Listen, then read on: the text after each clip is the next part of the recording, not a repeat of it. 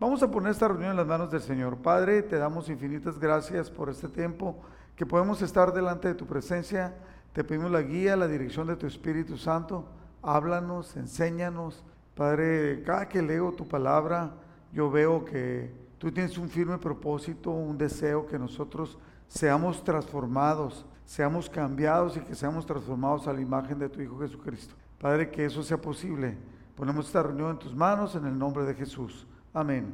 Hace dos pláticas hablé yo acerca de tema de ser agradables delante de Dios, usando el versículo de 2 Timoteo, capítulo 2, versículo 15, donde, en la cual dice, procura presentarte eh, con diligencia delante de Dios, como obrero aprobado. De ahí tomamos el tema de ser agradables, presentarnos como, como alguien de lo que hacemos, quienes somos, que sea agradable delante de Dios.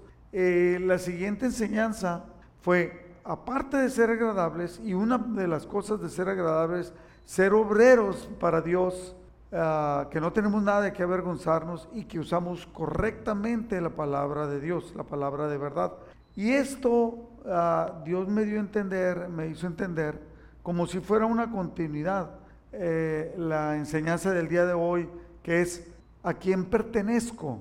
Como una pregunta, ¿no? Una, yo le hago una pregunta a usted, ¿a quién pertenece usted? Entonces, esto nos habla de identidad, de identidad. aunque lo vamos a tocar el tema, yo le, diría yo a alguien, ¿no? Y se me ocurrió, eh, tengo un hermano en la fe bien machino, eh, se llama, no, no, le voy a decir los nombres, no, porque se puede eh, molestar a Álvaro, Álvaro López, pero él es bien machino y me encanta platicar con él y que casi no platicamos, sobre todo con lo de la pandemia. Pero yo, yo cuando estaba preparando la plática, me imaginé que si a, él alguien le dijera, oye, ¿por qué no te pones falda? Pues, ¿Cómo que por qué me voy a poner falda? Como si a mí me preguntaran. Pues claro que no, porque yo soy hombre, ¿no? Y hombre bien bragado, valiente, chiquito, pero picoso, ¿no? Y este, así como el Fernando Macías también, ¿no? Pero bueno, entonces eso habla de identidad. Recuerdo he hablado acerca de la identidad de una vez que miré una noticia en la televisión que en México habían detenido a unos coreanos, dijeron asiáticos, no, pero eran coreanos. Y, entonces el policía los agarró y los, los, esposaron y los metieron a la, policía, a la, a la patrulla y les dijeron, métete chino. Y de adentro de la patrulla se salía el cuate este y le decía, chino no, coreano, le decía, ¿no? Y, no, pues para mí era chino y lo volvió a meter y se salía y le decía a él que no iba a aceptar que le dijeran que era chino porque él era coreano. Eso es entender lo que es la identidad. ¿Quién eres? ¿Por qué? ¿Quién eres? ¿Y de quién eres? ¿A quién perteneces? Entonces nosotros como cristianos es ¿a quién pertenezco? Yo le quiero hacer esa pregunta y se la voy a estar haciendo durante todo el día. ¿A quién pertenece usted? Y me, voy a acelerar porque es un estudio, un estudio muy bueno eh, que viene en la palabra de Dios. Y, eh, y, el versículo clave es 1 Reyes capítulo 18, versículo 21. Elías, el profeta Elías, se paró eh, delante del pueblo y les dijo, ¿hasta cuándo seguirán indecisos, titubeando entre dos opiniones? Si el Señor es Dios, síganlo. Pero si Baal es el verdadero Dios, entonces sigan a Baal. Sin embargo, la gente se mantenía en absoluto silencio. Y ese es el problema que tenemos en este tiempo en, la sociedad en la, en la cual vivimos. Hay muchas personas que se dicen que son cristianos y viven como si fueran adoradores, pero no de Dios. Hay muchas personas que dicen que son cristianos, se rasgan las vestiduras, pero no viven como cristianos. Y ese es el problema que no reconocen verdaderamente a Dios en todos los órdenes de su vida. Entonces, en, este, en esta porción bíblica es la historia de Elías que confronta al rey Acab. Acab era un rey malo, ¿no? Hacía lo malo delante de Dios y tenía a su esposa, era Jezabel. Entonces Jezabel era maldita. Bueno, 1 Reyes capítulo 18, y, y voy a leer bastante hasta que termine este pasaje y me voy a acelerar un poquito. Eh, dice, más tarde, durante el tercer año de la sequía, el Señor le dijo a Elías, Voy a estar leyendo la, nueva traducción viviente. Preséntate ante el rey Acab y dile que pronto enviaré lluvia. Hubo una sequía, había una sequía grande. Entonces Elías fue a ver al rey Acab. Mientras tanto, el hambre se hizo muy intensa en Samaria. Por eso, Acab mandó llamar a Abdías, quien estaba a cargo del palacio. Fíjese bien lo que dice, ¿eh? Abdías era un fiel seguidor del Señor. Cierta vez, cuando Jezabel intentaba matar a todos los profetas del Señor, Abdías escondió a cien de ellos en dos cuevas, metió a cincuenta profetas en cada cueva y les dio comida y agua. Nosotros los que vivimos aquí en esta zona de Baja California, en esta zona de California, no nos imaginamos cuevas grandes, ¿no? Porque por aquí no hay. Pero yo estaba en San Cristóbal de las Casas, en Chiapas, y al sur de Chiapas, ahí muy cerquita, hay como un rancho grande, que hay unas... Ah, grutas, le llaman grutas, o sea, son una cueva que está metida en la tierra. Tranquilamente había partes donde podían meter dos camiones de esos, de autobuses de, pasajeros, pues meter dos adentro y grande, bien alto y todo, ¿no? Entonces yo creo que eran unas cuevas muy grandes, ¿no? Acá eh, eh, les escondió a, ellos, asciende de esos profetas de Dios en dos cuevas, metió a 50 profetas en cada cueva y les dio comida y agua. Eso se llama testimonio. Fíjese bien, que, pudieran decir de usted y de mí, Él es un servidor de Dios. ¿Por qué? Porque lo que hace honra a Dios y lo que hace los demás lo pueden ver y platicar a otros de lo que pasa. Eso se llama testimonio.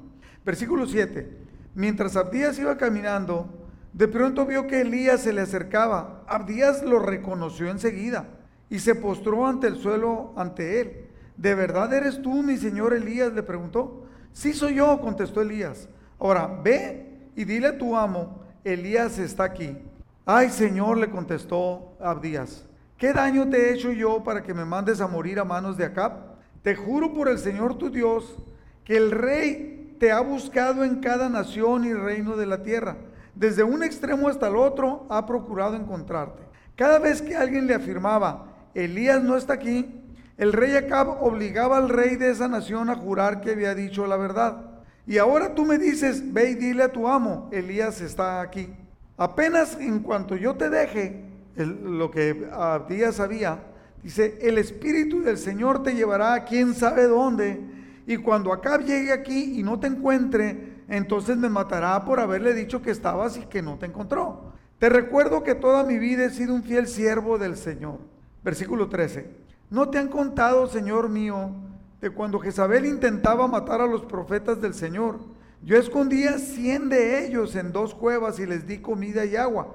Y ahora tú me dices, ve y dile a tu amo, Elías está aquí. Si yo hago esto, Señor, sin duda acá me matará. Pero Elías le dijo, te juro por el Señor Todopoderoso, en cuya presencia estoy, que hoy mismo me presentaré ante Acab. Versículo 16.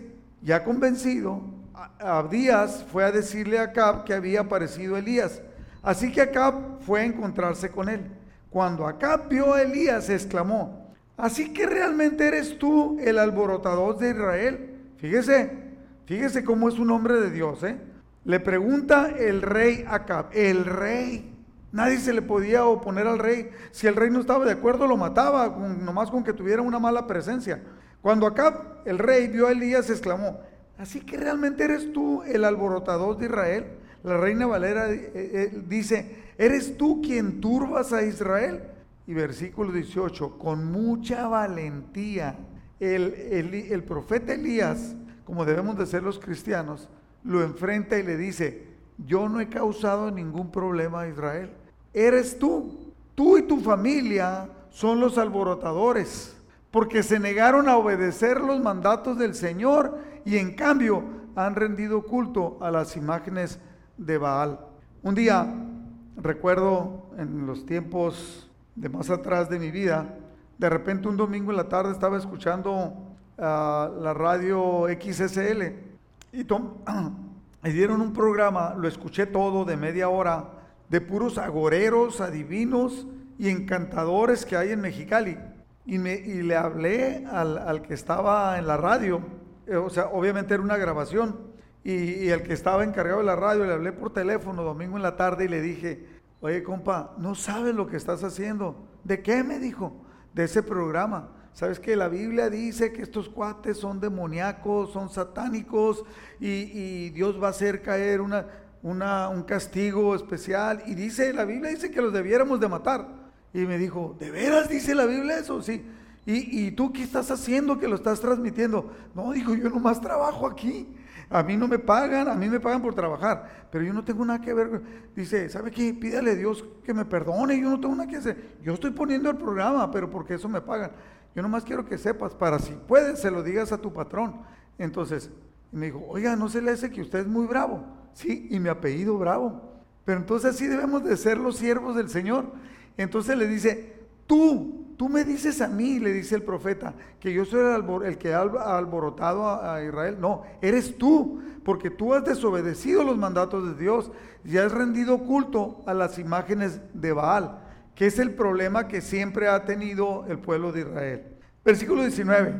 Ahora le dice, fíjese bien, el, el profeta le dice al rey, convoca a todo Israel para que se reúna conmigo en el monte Carmelo junto con los 450 profetas de Baal que tú tienes. Y los 400 profetas de Acera, ¿cuántos eran? 850.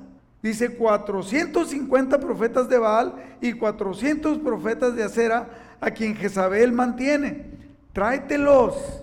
Entonces Acab convocó a todos los israelitas y a los profetas al monte Carmelo. Pero fíjese bien, dice, tráelos a todos, pero no nomás a ellos convoca a Israel que vengan y vean lo que va a pasar. O sea, porque Elías sabía de quién era siervo, ¿no? Elías se paró frente a ellos y dijo, ¿hasta cuándo seguirán indecisos titubeando entre dos opiniones? Si el Señor es Dios, síganlo. Pero si Baal es el verdadero Dios, entonces síganlo a él. Sin embargo, la gente se mantenía en absoluto silencio. Es como que si yo le dijera a usted, usted que está escuchando, si Dios es Dios, sígalo, obedézcalo, viva una vida conforme a lo que Dios quiere de usted. Y si no, deje de hacerle a loco. Mejor dedíquese a seguir al mundo. La palabra de Dios dice claramente que no nos hagamos amigos del mundo. ¿Por qué? Porque el mundo es nuestro enemigo.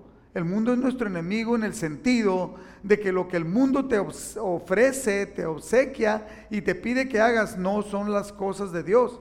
Entonces dice, toma una decisión, define quién eres. La gente se quedó en silencio, ¿no? Así como ahorita puede haber muchos que hay en silencio y están pensando. Versículo 22.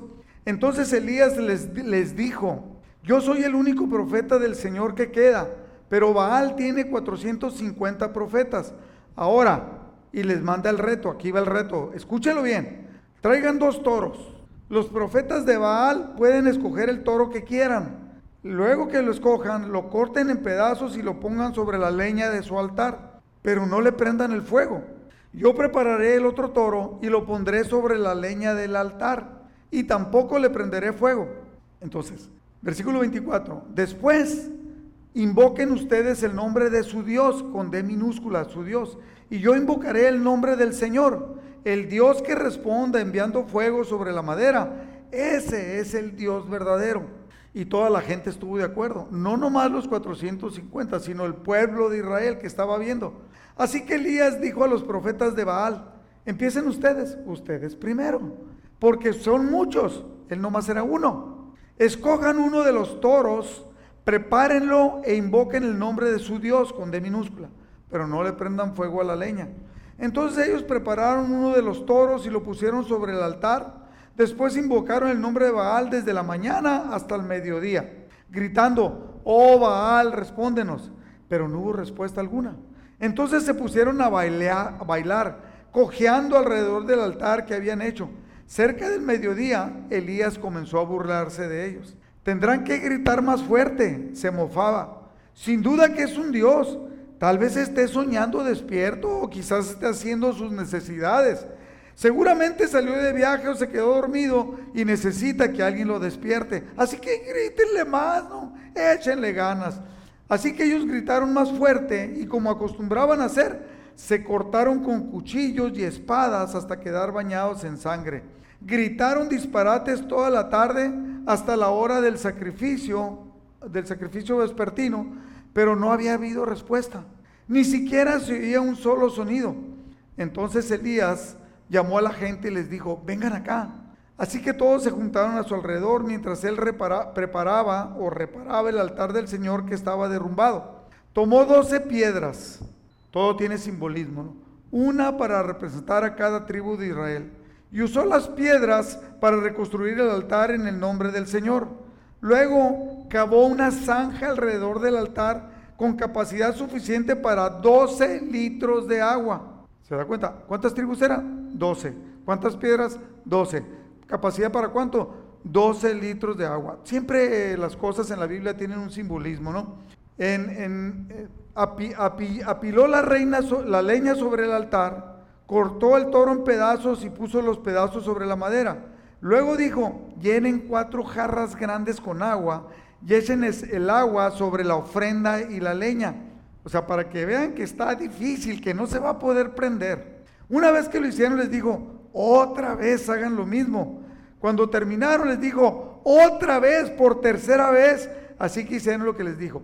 Elías quería que todo mundo estuviera viendo, estuviera de acuerdo que era imposible que hubiera fuego y que si había fuego fuera directamente de Dios, que quedara claro ante todo mundo que fuera delante de Dios. Eh, o sea, e, es, es algo tremendo. Y el agua corría alrededor del altar tanto que hasta colmó la zanja. Entonces, usted sabe que si el carbón está mojado, si la leña está mojada, no prende, no prende. Entonces, ¿cómo iba a prender esta, esta leña? A la hora que suele hacerse el sacrificio vespertino, el profeta Elías caminó hacia el altar y oró. Y aquí quiero que pongamos mucha atención en esto. Oh Señor, Dios de Abraham, de Isaac y de Jacob, demuestra, fíjate en la oración, demuestra hoy que tú eres Dios en Israel. Es lo primero que le pide. Demuéstrale a estos incrédulos que tú eres Dios en Israel. Él había retado al pueblo y les había dicho, si Dios es su Dios, síganlo. Y si no, sigan a los Baales. Si ustedes creen en los Baales, sigan en los Baales. Si usted cree que Dios no es Dios, viva como quiera usted. Pero si usted cree que, Dios es Dios, entonces sígalo y obedézcalo. Número dos, demuestra, dice, número uno, que, oh, que tú eres Dios en Israel. Número dos, que yo soy tu siervo. Y tres, demuestra que yo he hecho esto, todo esto por orden tuya. Que quede claro Oh Señor, versículo 37, respóndeme. Respóndeme para que este pueblo sepa que tú, oh Señor, eres Dios y que tú los has hecho volver a ti. Que todo esto que tú estás haciendo, que todo esto que me pediste, que buscar al rey, que convocar al pueblo, que se ha alejado de ti y que vea la grandeza que, tú, que he demostrado que tú eres Dios y que lo estás haciendo por amor a ellos, para que puedan volver. Dios quiere que usted vuelva a los caminos de Dios si es que se ha enfriado, si es que se ha alejado. Al instante, cuando él terminó de orar, el fuego del Señor cayó desde el cielo y consumió el toro, la leña, las piedras y el polvo. Hasta lamió toda el agua de la zanja. La chupó, la evaporó. Entonces, cuando la gente vio esto, todos cayeron rostro en tierra y exclamaron, el Señor, Él es Dios. Sí, es el Señor, el Señor es Dios. Entonces Elías ordenó, fíjese bien, esa es la valentía de un siervo de Dios. Entonces Elías ordenó, atrapen a todos los profetas de Baal. ¿Cuántos eran? 450. No dejen que escape ninguno. Entonces los agarró a todos y Elías los llevó al valle de Sison y allí los mató. Era bravo el señor Elías, era bravo. Para cuando él recibió la orden de Dios, él simplemente fue obediente y retó al pueblo para que siguieran a Dios. Y esto que lo hizo delante de todo el pueblo para que quedara claro que Dios quería que su pueblo en realidad lo reconozca como Dios. Y eso llega hasta el día de nosotros. Dios quiere que nosotros sepamos si le pertenecemos, que tomemos la decisión si le pertenecemos o si no le pertenecemos y cómo vivimos. Que vivimos con una clara identidad. Fíjese bien, Pablo, el apóstol Pablo, iba preso en una, en una nave en el mar que lo llevaban preso hacia Roma. Y él iba encantado preso hacia Roma, pero iba, sabía que iba a morir. Pero, pero sabía que Dios lo llevaba. El barco en el que iban estaba a punto de, naufragar. En, en Hechos 27:20 dice, la gran tempestad rugió durante muchos días. Repita conmigo, muchos días. Ocultó el sol y las estrellas. Y hasta el final se perdió toda esperanza. Pero anímense, versículo 22, anímense, ninguno de ustedes perderá la vida, aunque el barco se va a hundir. Se paró enfrente de todos, estaban, habían perdido el ánimo. Versículo 23, esto es lo tremendo. Pablo les dice, anoche un ángel del Dios a quien pertenezco y a quien sirvo estuvo a mi lado y les dijo que no, que no iban a naufragar, que iban a naufragar, pero que nadie iba a morir. Pero fíjese lo que dice, el Dios el, ángel del Dios al que yo pertenezco y a quien sirvo. ¿Podrá usted decir lo mismo? ¿Podremos, ¿Podremos decir nosotros que pertenecemos a Dios y a Él le servimos?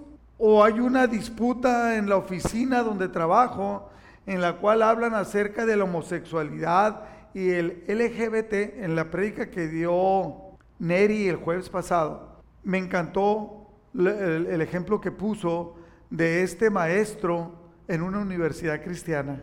Eh, le, hago así porque como que no puede ser, ¿no? Y, le dijo que empezó a hablar del homosexualismo y todo, y Neri lo retó diciendo que entonces no era cristiana la persona que estaba diciendo eso. Y entonces el, el, otro se defendió y le dijo, por personas como tú yo me quise quitar la vida, porque no me aceptan. Y él le dejó bien claro, Neri, y Neri fue valiente al hacerlo. Y eso es lo que Dios quiere de nosotros. Estamos viviendo en un mundo decadente de valores. Esos valores decadentes, hay muchas personas que dicen, ay, ¿qué te hace que una muchacha sea lesbiana? ¿Qué, qué mal te hace? Y si esa muchacha lesbiana seduce a tu nieta o a tu hija, entonces sí te va a calar. O si es un homosexual, pederasta, y seduce o viola a tu nieto o a tu hijo, entonces sí va, ah, si se meten conmigo, sí. Yo tuve una plática con una persona y me dijo, ¿por qué ustedes los cristianos son tan... Él, sabía que yo era cristiano y un cristiano drástico, ¿no? Entonces estábamos bañando en un baño público, nos estábamos bañando y él quiso tocar un tema, me dijo, oye, ¿por qué son tan drásticos? Es que ustedes, mira, los cristianos me caen muy bien, pero ustedes, dijo, eh, tienen algo mal son muy fanáticos, se van a hacer... Entonces le dije, a ver, quiero que me expliques un poquito más de eso. Y me dijo él, es que mira la cuestión de pecado, ¿qué es el pecado? Entonces ya le expliqué lo que es el pecado. Dijo, pero es que ahí es donde yo no estoy de acuerdo. A ver, vamos a ver por qué no estás de acuerdo. Dice, es que en realidad uno debe de hacer lo que uno tenga ganas. No, tienes, no te tienes por qué reprimir. Y entonces, a, a ver, entonces tú me estás diciendo que enfrente de tu casa hay un vecino tuyo que es un pervertido y él decide que tu hija de 15 años es muy bonita y la, seduce, la engaña y la viola. Entonces no está bien porque él, ah, no, dijo, lo mato, lo mato si le hace eso. No entiendo, ¿qué no estabas defendiendo que cada quien haga lo que se le pegue la gana? Bueno, dijo, que haga lo que se le pegue la gana, pero si no se mete conmigo. No, le dije, eso es conveniencia. Eso no es convicción, es conveniencia. Y estamos viviendo un mundo decadente de valores que está tratando de seducir. Fíjese bien, lo voy a decir con mucho respeto. El otro día tuve una plática con alguien eh, muy versado de las cosas que pasan en el mundo cristiano y me dijo que no, que no había tanto problema entre pastores que se meten con mujeres, que las esposas de los pastores estaban siendo infieles, estaban siendo seducidas. Estamos viviendo un mundo decadente. Entonces nadie puede decir, a mí no va a llegar. Aquí el profeta Elías mató a los profetas de Baal. ¿Por qué? Porque se oponían totalmente al Señor. Pero Dios mandó a Elías a que lo hiciera. No quiero que tome usted ahí una cosa por otra. Dios lo mandó. Entonces, aquí el, el apóstol Pablo está diciendo claramente, el Dios al que yo le pertenezco y a quien sirvo. En, Josué, capítulo 24, versículo 14, Josué, comandante en jefe, eh, siervo de Moisés, que Moisés era siervo de Dios y queda él en lugar de Moisés, entonces él se convirtió en el siervo de Dios, les dice un discurso, ya tomaron la tierra prometida, ya tienen todas las promesas de Dios eh, cumplidas, Y les dice él, por lo tanto, teman al Señor y sírvelo con todo el corazón. Echa fuera para siempre los ídolos que tus antepasados adoraron cuando vivían del otro lado del río Éufrates y en Egipto. Sirve solo al Señor. Pero si te niegas a servir al Señor, y yo le digo a usted, mi querido hermano, lo mismo, seas quien seas, cualquier persona, si te niegas al servir al Señor, no hay bronca. Le está diciendo, si elige hoy mismo a quién vas a servir. ¿Acaso optarás por los dioses que tus antepasados sirvieron del otro lado del Éufrates? ¿O preferirás a los dioses de los amorreos en cuya tierra vives ahora? Pero en cuanto a mí y a mi familia, nosotros serviremos al Señor. Nosotros sabemos a quién pertenecemos. Lo que está diciendo el apóstol Pablo. Nosotros pertenecemos a Dios. Fíjese, nosotros reconocemos, Pablo Aún en el saludo, él quería que quedara bien claro a quién pertenecía él. Romanos 1.9 dice, Dios sabe cuántas veces los recuerdo en mis oraciones, le está diciendo a los romanos. Día y noche hago mención de ustedes y sus necesidades delante de Dios, a quien sirvo con todo mi corazón, anunciando la buena noticia acerca de su Hijo. Ese soy yo, dice Pablo. Oro por ustedes. Les digo que oro por ustedes y oro por ustedes. He dicho yo que hay muchas personas que te ven y te dicen, mi hermano, estoy orando por ti y ni se acuerdan. Entonces dice, y yo le sirvo al Señor. En Filipenses capítulo 1, versículo 1, el apóstol Pablo dice, saludos de Pablo y de Timoteo, esclavos del Señor Jesucristo. Cada que él decía, decía doulos, que significa esclavo, doulos de Cristo, doulos del Señor Jesús que significa esclavo, pero eran esclavos por amor. O sea, Jesucristo me compró por amor y yo le sirvo por amor. Yo le pertenezco. ¿Y cuál es, cuál es la característica de un esclavo? ¿Cuál es la característica de un esclavo? La principal, que tiene que obedecer lo que, lo que le pida. Él ya no se pertenece. No es lo que él piensa, no es lo que él siente, es lo que piensa el dueño, el amo, es lo que le ordenan hacer y él lo debe hacer sin refunfuñar. No, es que está haciendo frío. No, es que está lloviendo. No, es que está haciendo calor. No, es que están muy largas las filas. No, es que la pandemia, por eso no. Por eso no, no, no lo hago. No, no, no. Saludos de Pablo y de Timoteo, esclavos de Cristo Jesús. Yo, Pablo, escribo esta carta a, a, los, de, a los filipenses. Entonces, pero dice bien claro, todo el pueblo santo de Dios en Filipos que pertenece a Cristo, fíjese lo que dice en la carta, ¿eh? todo el pueblo santo de Dios en Filipos, que pertenece a Cristo Jesús, incluidos los ancianos, gobernantes y los diáconos. O sea, ¿usted cree que yo podría decirle, pregunto, que todos los de amistad familiar del Valle Imperial, todos somos esclavos de Cristo? ¿Todos representamos dignamente a Cristo? Se lo dejo de tarea. Porque usted pues, no puede contestar por los demás, usted puede contestar por usted mismo. Versículo 2. Que Dios nuestro Padre y el Señor Jesucristo les den gracia y paz. Dios reconociendo a Dios como Padre. También se traduce en una vida de servicio. 2 de Timoteo, capítulo 1, versículo 3, Pablo le dice a Timoteo, le dice, Timoteo, doy gracias a Dios por ti, al mismo Dios que sirvo con la conciencia limpia tal como lo hicieron mis antepasados. Día y noche te recuerdo constantemente en, mis oraciones. Fíjese bien, al Dios que sirvo con la conciencia limpia. Santiago, otro, otro hermano del Señor, Santiago 1.1, dice, yo Santiago, esclavo de Dios y del Señor Jesucristo. Doulos, esclavo de Dios y del Señor Jesucristo, escribo esta carta a las doce tribus. Los creyentes judíos que están dispersos por el mundo reciban mis saludos. ¿Cómo se identificaba él? Como siervos de Cristo. Yo, hay personas que ah, cuando se refieren a mí, me hablan a mí por teléfono, me mandan mensajes por Messenger, por texto, por Facebook, y me dicen siervo del Señor. Yo sé que hay personas que dudan y dudan y ponen en duda las enseñanzas. No me preocupa. Yo sé quién sirvo. Yo sé a quién pertenezco. Yo me esfuerzo todo lo posible. No me esfuerzo tanto ¿eh? para no caer. ¿Por qué? Porque no caigo. Porque sé a quién pertenezco. Sé, eh, yo recuerdo que yo le decía a mis hijos, iban a ir a una fiesta, le dije, acuérdate de quién eres hijo. Me decía, volteaba mi hijo, me decía, claro papá, soy bravo. No, no, no, si no te estoy diciendo que eres mi hijo, eso ya lo sabemos, pero que no se te olvide que eres hijo de Dios y debes de comportarte como hijo de Dios. Entonces, esto es muy importante entenderlo. Romanos capítulo 12, versículo 3 dice, basado en el privilegio y la autoridad que Dios me ha dado, le advierto a cada uno, de ustedes lo siguiente. Ninguno de ustedes se crea mejor de lo que realmente es. Sean realistas al evaluarse a sí mismo.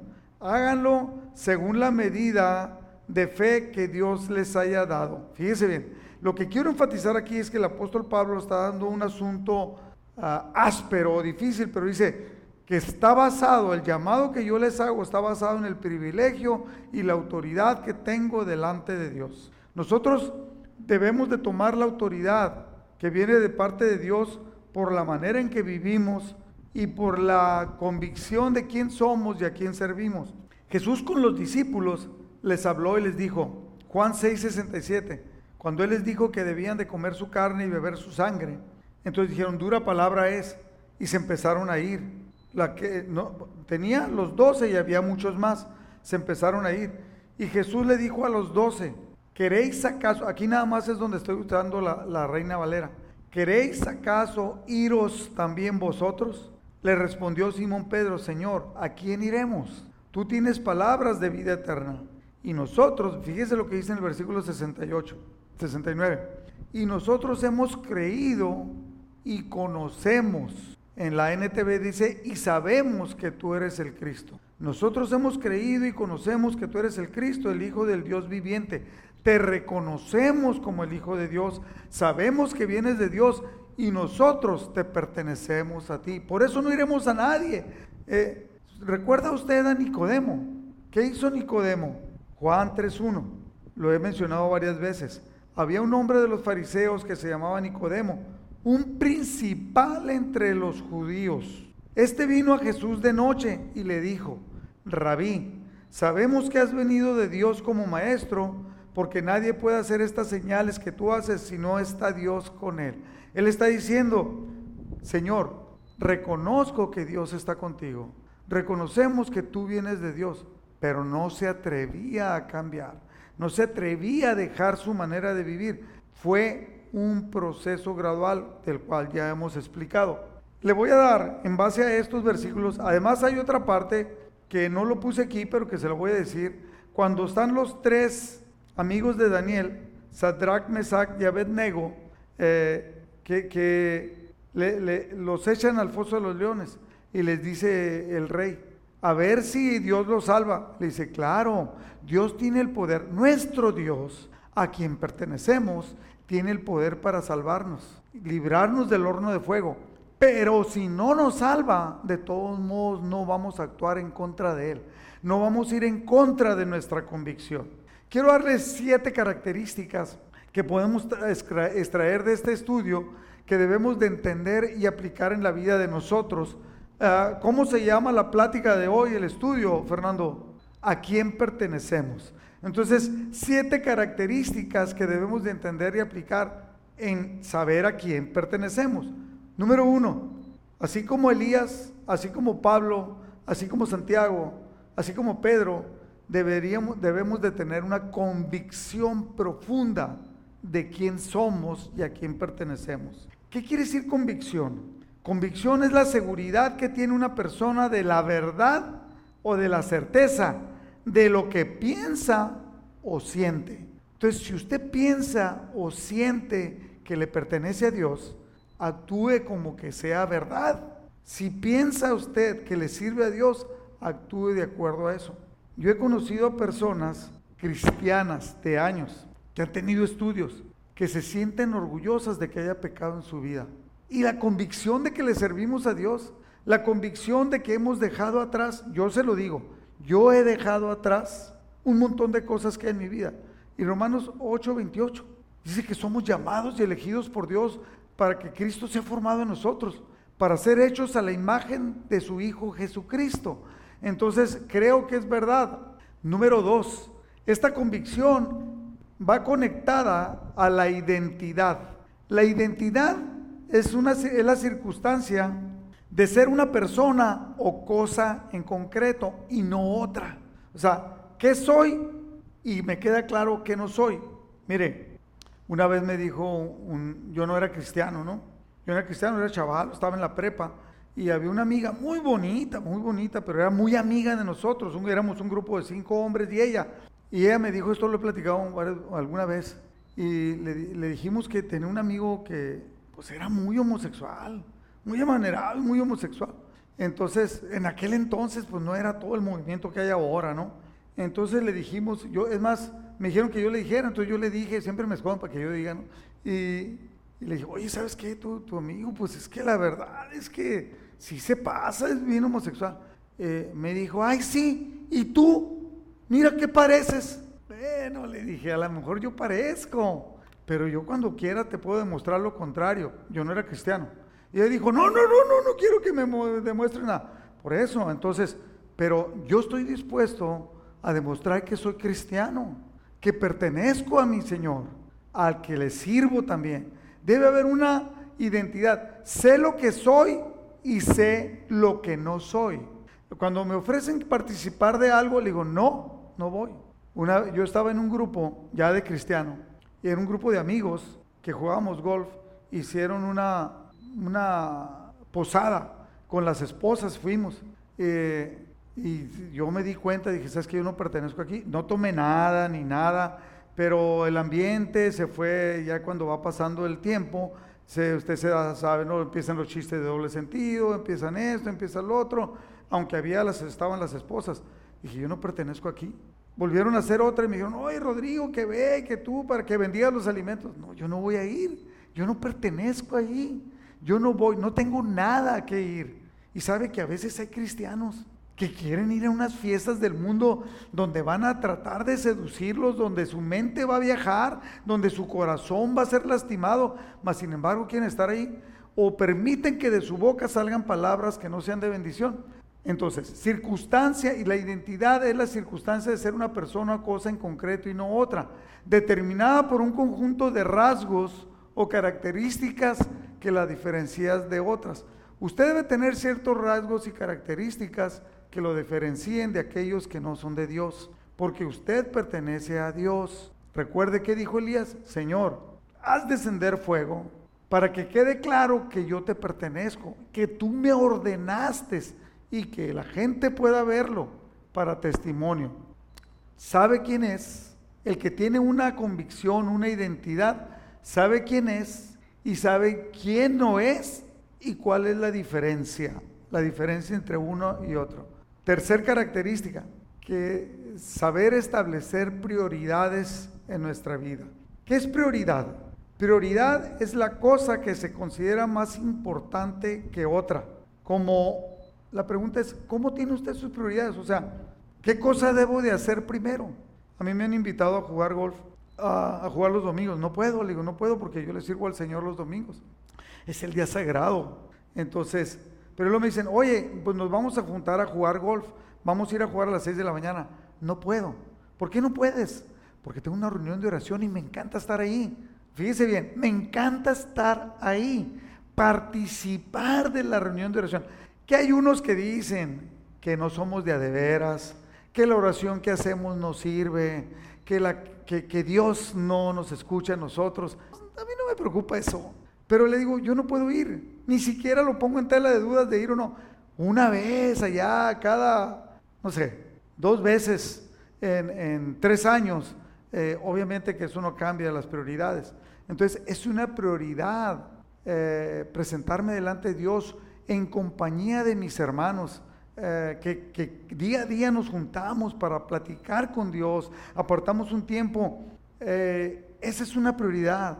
Eh, la cosa que se considera más importante que otra, ¿cómo tiene usted sus prioridades? Aparta un tiempo para leer la palabra, para tener una, una prioridad. por ejemplo, los que trabajan, hay unos que están trabajando y van todavía presencialmente, o sea, van a su trabajo, es una prioridad. Si ellos, ¿a qué horas entras, Fernando? A las siete y media. ¿En dónde estás tú a las siete y media? No entras, ah, te estás trabajando virtualmente. No, no, yo digo a los que van, por ejemplo, Guancho. Guancho va allá y tiene que estar a las 8 de la mañana ya o a las 7 de la mañana, él a las 7 de la mañana está ya porque es una prioridad.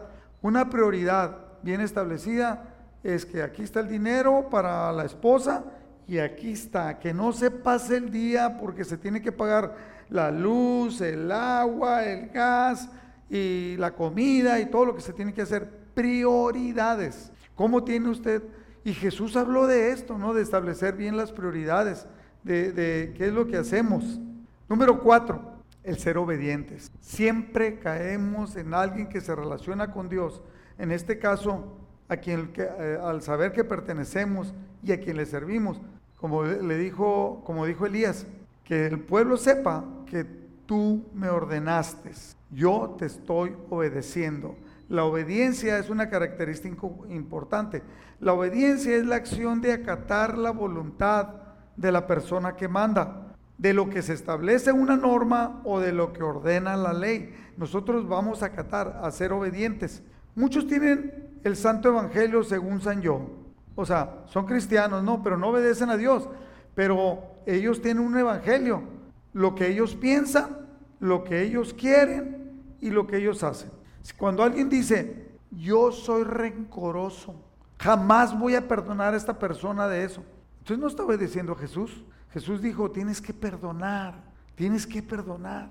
Señor, entonces le dice Pedro, ¿Cuántas veces debo perdonar a alguien que me ofende? 70 veces. ¿Siete veces?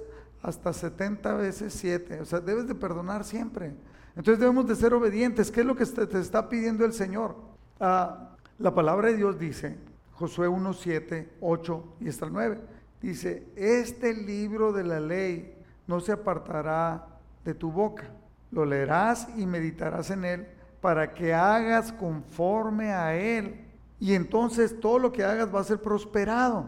Entonces nos está ordenando que la palabra de Dios no sea parte de nuestra boca. El Chuyín nos dio un, bueno, mejor luego, lo voy a usar para otra. Número cinco, el carácter decidido. El obrero, el obrero cristiano, nosotros que pertenecemos a Dios, debemos de tener un carácter decidido y valiente, ¿no? O sea, carácter, el carácter es el conjunto de rasgos, cualidades o circunstancias que indican la naturaleza propia de una cosa o la manera de pensar y actuar de una persona por lo que se distingue de los demás. Los cristianos nos distinguimos de los demás, somos la luz y la sal, amamos a Dios, somos obedientes y tenemos un carácter decidido para manifestarnos abiertamente en este mundo lo que hacemos y debemos de hacer. Por eso luchamos constantemente para que nuestros hijos, nuestros nietos tengan un carácter decidido. ¿Se acuerda cómo las, las monedas romanas, que eran las que rifaban en aquel entonces, Tenían una estampa aquí que lo sellaban, así lo hacían, y ponían lo que marcaban ahí, por lo cual era reconocido la moneda, se llamaba carácter. ¿Cómo está definido usted? La persona que lo conoce, ¿cómo lo conoce? Yo sé que a veces hablan mal de nosotros los cristianos por coraje, porque no están de acuerdo con nosotros, porque nuestra manera de ser los evidencia. Entonces debemos de tener un carácter decidido. ¿Cómo fue Elías cuando confrontó a los, profetas de Baal? Totalmente decidido.